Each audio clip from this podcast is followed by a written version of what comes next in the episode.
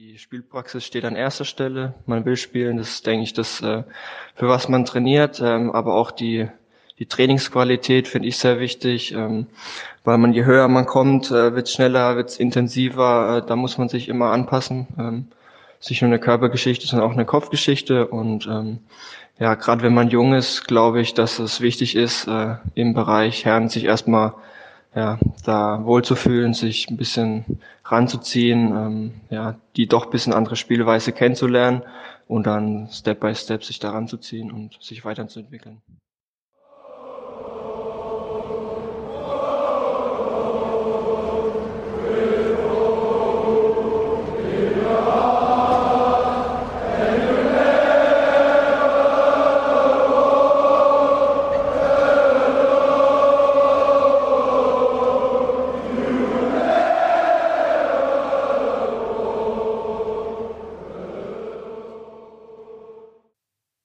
Zweiten Folge unseres FCK-Blogcasts.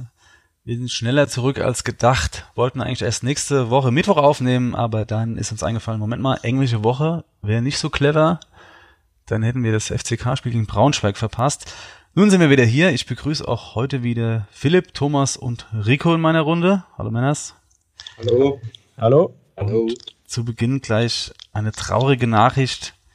Ich habe eben mit Joachim Löw telefoniert, unserem Bundestrainer. Er hat euch leider aus der Nationalelf aussortiert. Also er rechnet nicht mehr mit euch. Was sagt ihr dazu? Das Verkündige damit auch offiziell meinen Rücktritt aus der Nationalmannschaft. Machst du gleich noch bitte ein Twitter-Video dazu? genau. Wir bitte. sind auch nach China. Ja, aber bitte gleich noch ein Hochkant-Video aus der hauseigenen Sauna drehen und dann was posten, wie Thomas Müller. Ja, Philipp, du nimmst es so ruhig hin. Ist es okay für dich oder? Was der Herr Löw, dass ich vorher schon zurücktrete. Ah, okay. Gut. Gut, ich habe es euch mitgeteilt. Damit habe ich meinen Soll erfüllt. Kommen wir zu FCK-Themen, viel wichtiger. Ottmar Walter wäre heute 95 Jahre alt geworden. Was verbindest du denn mit Ottmar Walter, Thomas? Naja, gut, das ist eine der Ikonen. Ne? Wir haben fünf Weltmeister. Einer davon war der Ottmar. Und ich glaube, der Betze Brent hat das so schön betitelt, der größte kleine Bruder der Fußballgeschichte. Ich glaube, das trifft es ganz gut. Genau. Ja. Rico, was sind deine Erinnerungen an Ottmar Walter, den Ottes? Gut, also live habe ich ihn nie spielen sehen, aber die Interviews und so weiter, die man noch gehört hat, das war ein grundsympathischer Mensch. Immer noch, also immer auf dem Boden geblieben. Ja ja, im Vergleich zu vielen heutigen Fußballern, die schon sehr viel angenehmer. Sehr gut. Ich kann mich noch gut erinnern, dass er öfter mal durch die lautere Innenstadt geschlendert ist. Hast du ihn da auch zwei, zwei dreimal getroffen, Philipp, oder hast du ihn nie so richtig wahrgenommen?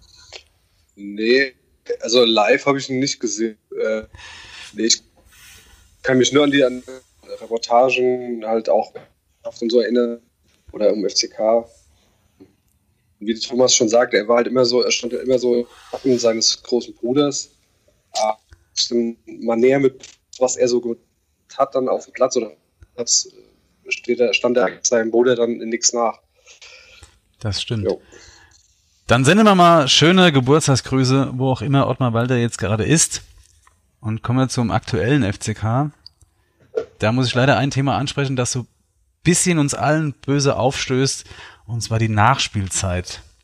Also ich weiß gar nicht mehr, wie viele Punkte wir liegen gelassen haben und wie viele Spiele das waren, aber ich kann mich jetzt erinnern, dass es jetzt diese drei Spiele sind. Das nächste Spiel gegen Jena noch, wo wir in der Nachspielzeit so richtig verkackt haben. Äh, Rico, woran liegt's, dass wir in der Nachspielzeit öfter mal den noch ein Tor kriegen oder sogar verlieren oder was ist da los? Ja, man hat ja jetzt in den letzten Tagen öfters Zeitungsartikel mit, zu dem Thema gelesen und äh, liest man eigentlich immer das Gleiche, dass die Mannschaft eventuell zu jung ist, dass es eine Kopfsache ist. Was ich immer kom was ich komisch finde, ist, das Problem ist ja nicht erst seit dieser Saison. Also das haben wir jetzt wirklich schon seit Jahren, wo ich mich daran erinnern kann, dass wir immer gegen Ende vom Spiel so viele Punkte haben liegen lassen. Also schon noch zur Runjaic-Zeit. Also ja, ob es da unterschiedliche Erklärungsfaktoren gibt oder es einfach auf die Jugend zu schieben, ist mir ehrlich gesagt auch ein bisschen zu billig. Also, ja, die sind, ob, oder ob das liegt, dass wir schon jahrelang keinen Knipser mehr haben, auf den man sich vielleicht verlassen kann, dass man sagt, okay, wir ziehen uns jetzt zurück und ein Konter genügt uns und wir machen das ja. Ding zu. Oder, und das, da man das nicht hat, wird man irgendwann nervös. Kann natürlich alles sein, aber ich glaube, man kann es wie Idrisu sagen, wir sind die dümmste Mannschaft. Jetzt dritte Liga, der dritten Liga. Okay. Thomas, was meinst du? Muss der Trainer irgendwie nach Führung umstellen? Muss er offensiver agieren? Was kann man dagegen tun? Vielleicht aktiv? Ja, ich weiß nicht, die Konter, die wir spielen oder eben nicht spielen, das ist teilweise erschreckend. Ich erinnere mich an Meppen, wo ich natürlich auch war.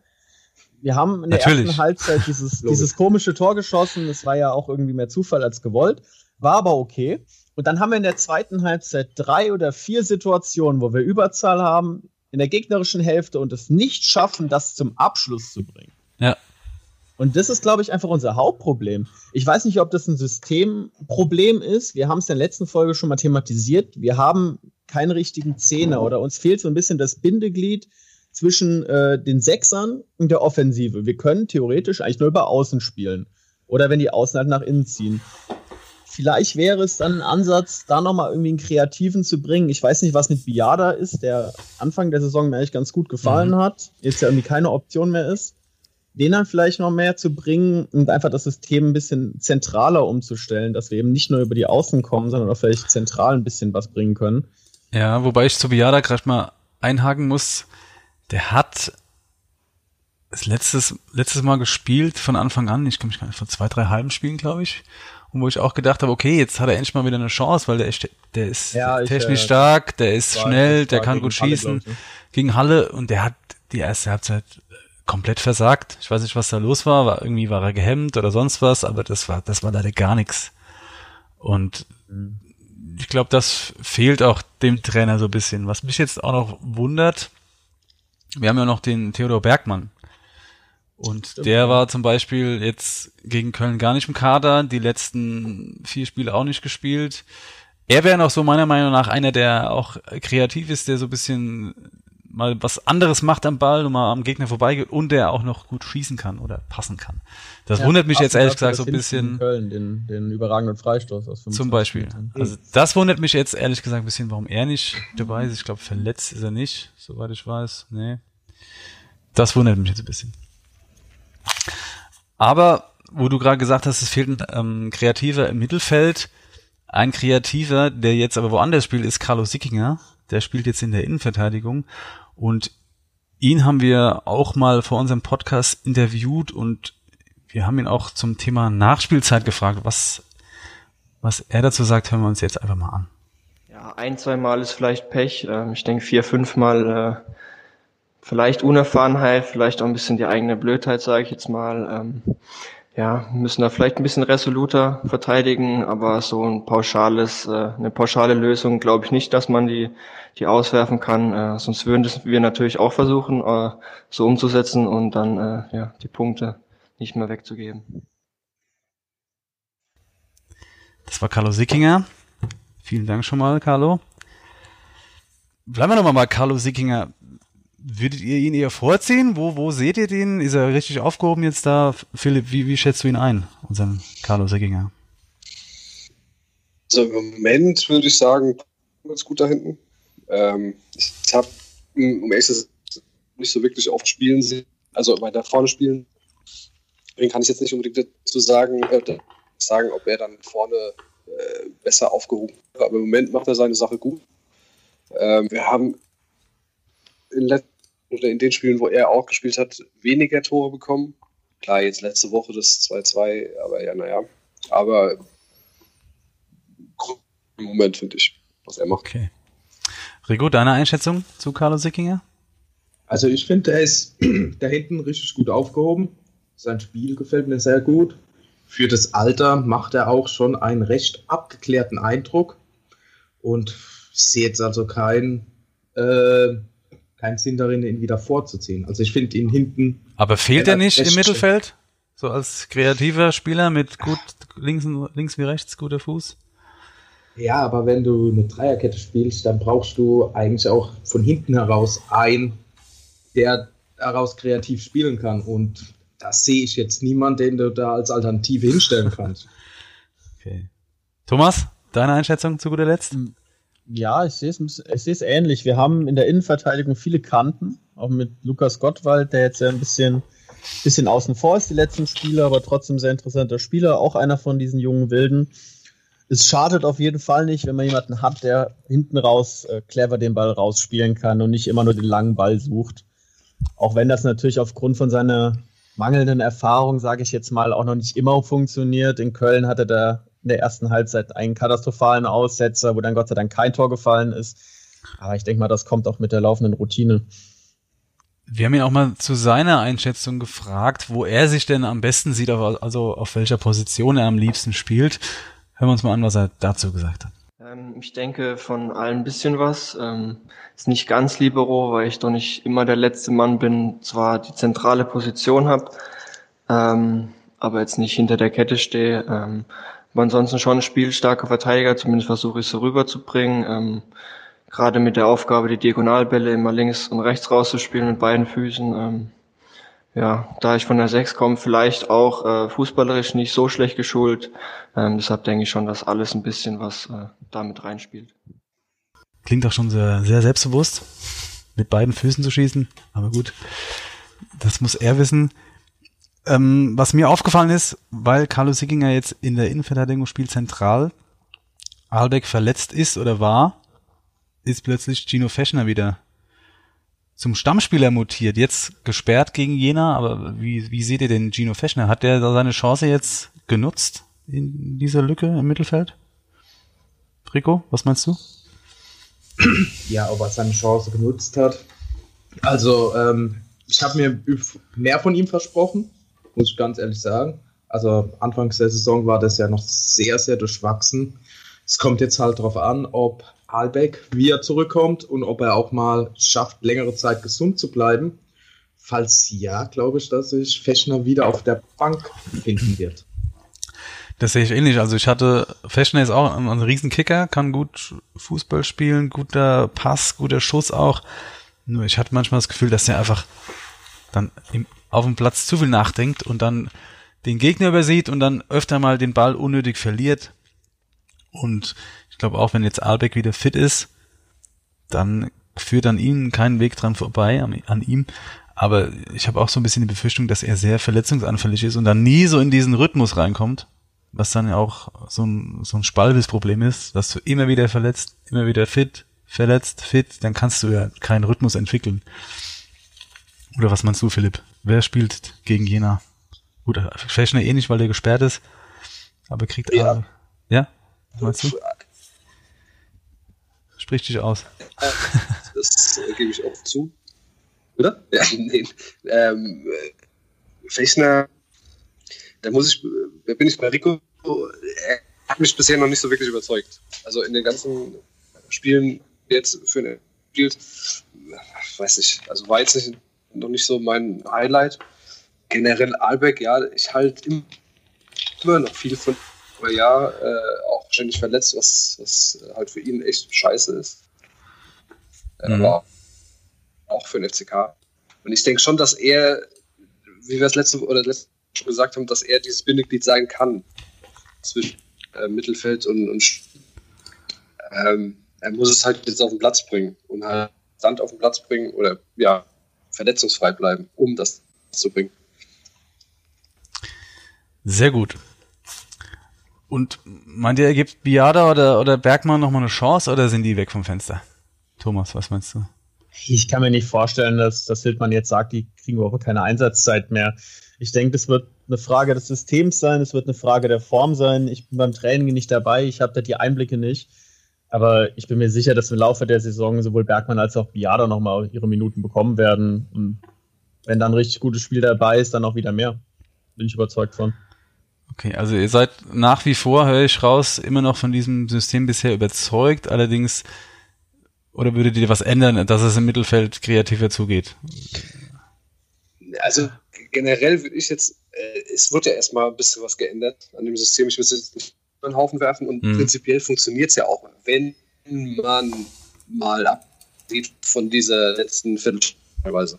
Ja. Ähm, das ist halt, und das ist taktikabhängig, das ist halt, wie der Carlo Sicking ja schon sagt, äh, ein bisschen Blödheit. Aber an der Taktik finde ich jetzt nicht, dass wir unbedingt was umstellen. Und Blödheit kann man, ja, ja sorry.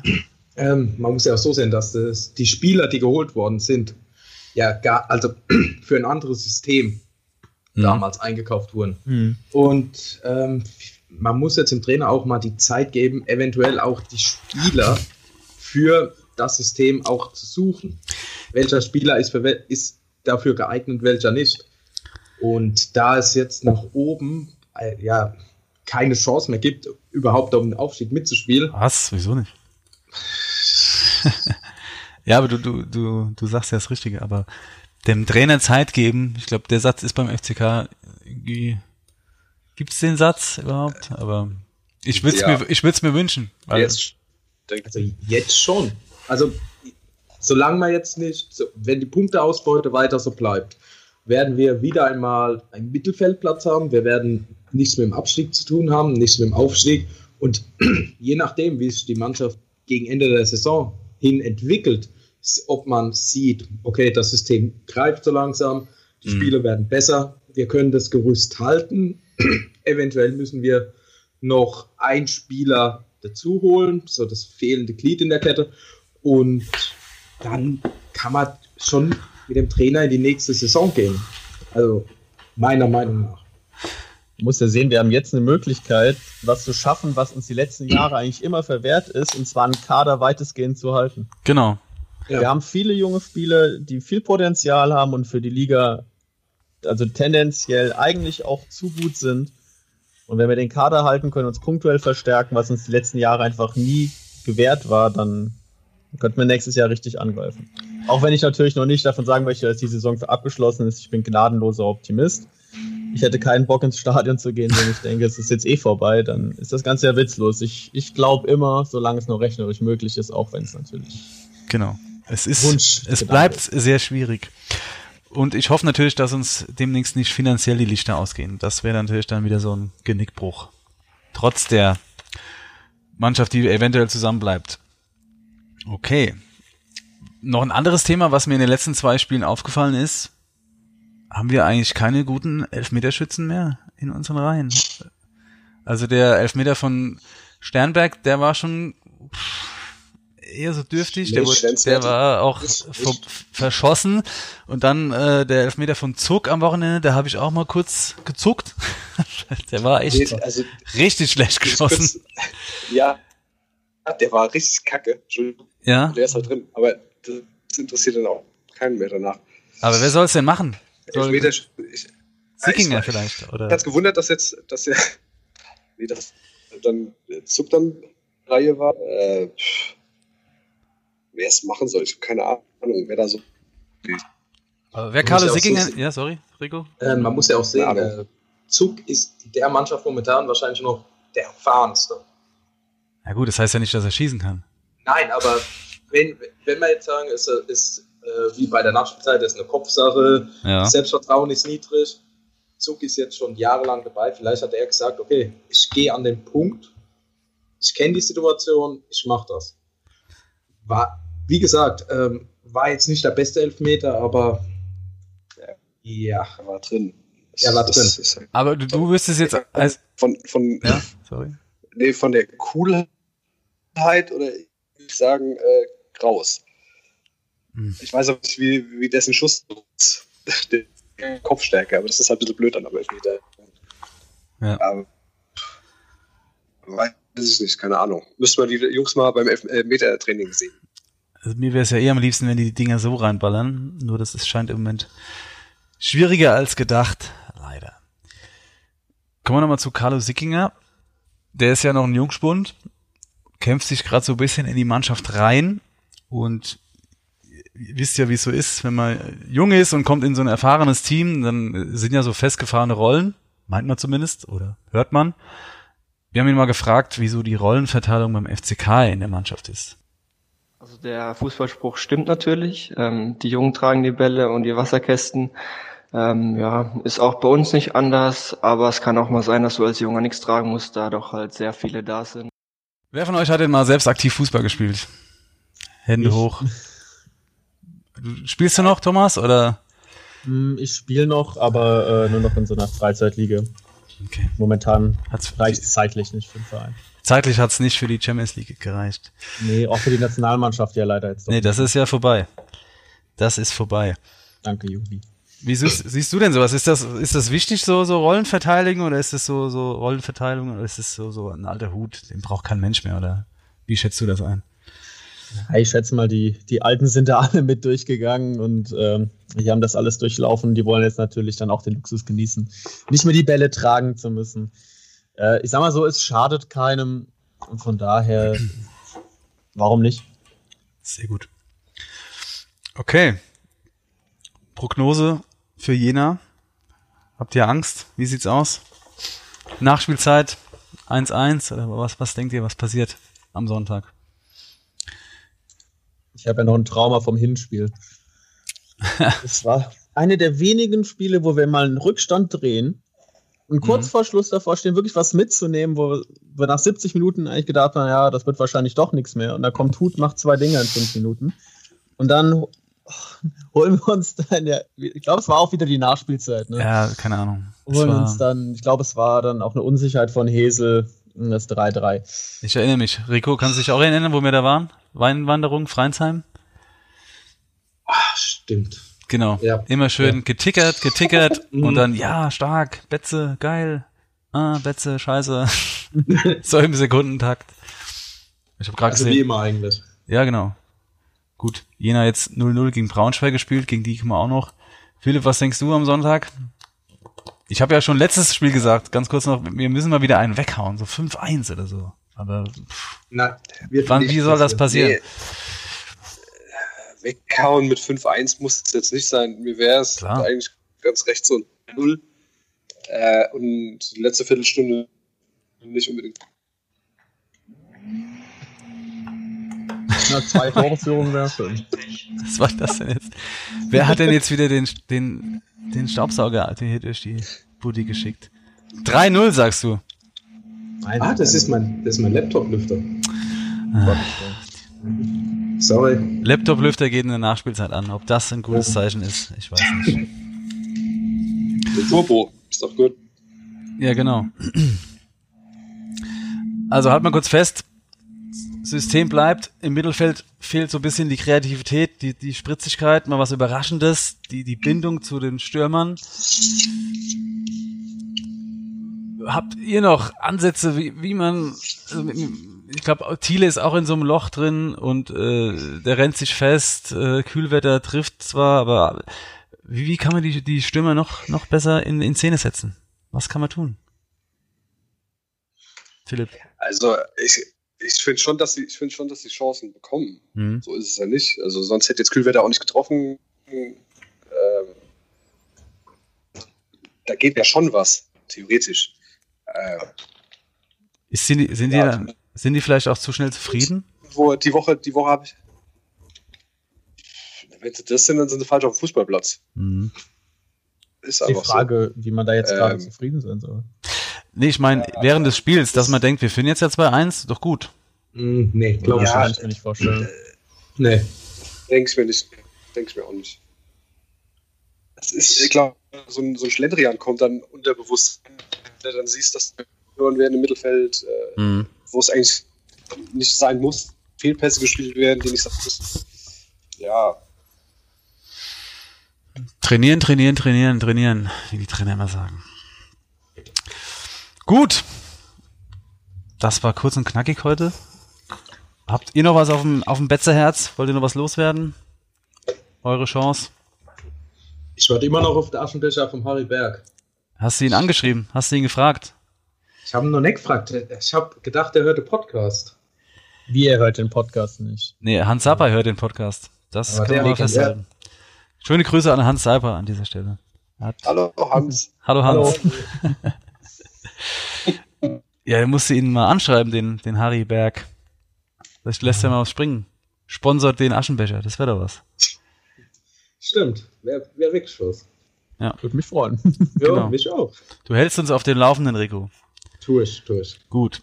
Und wir sehen uns wahrscheinlich alle am Sonntag, die Mehrheit. Gehe ich mal davon aus. Yep.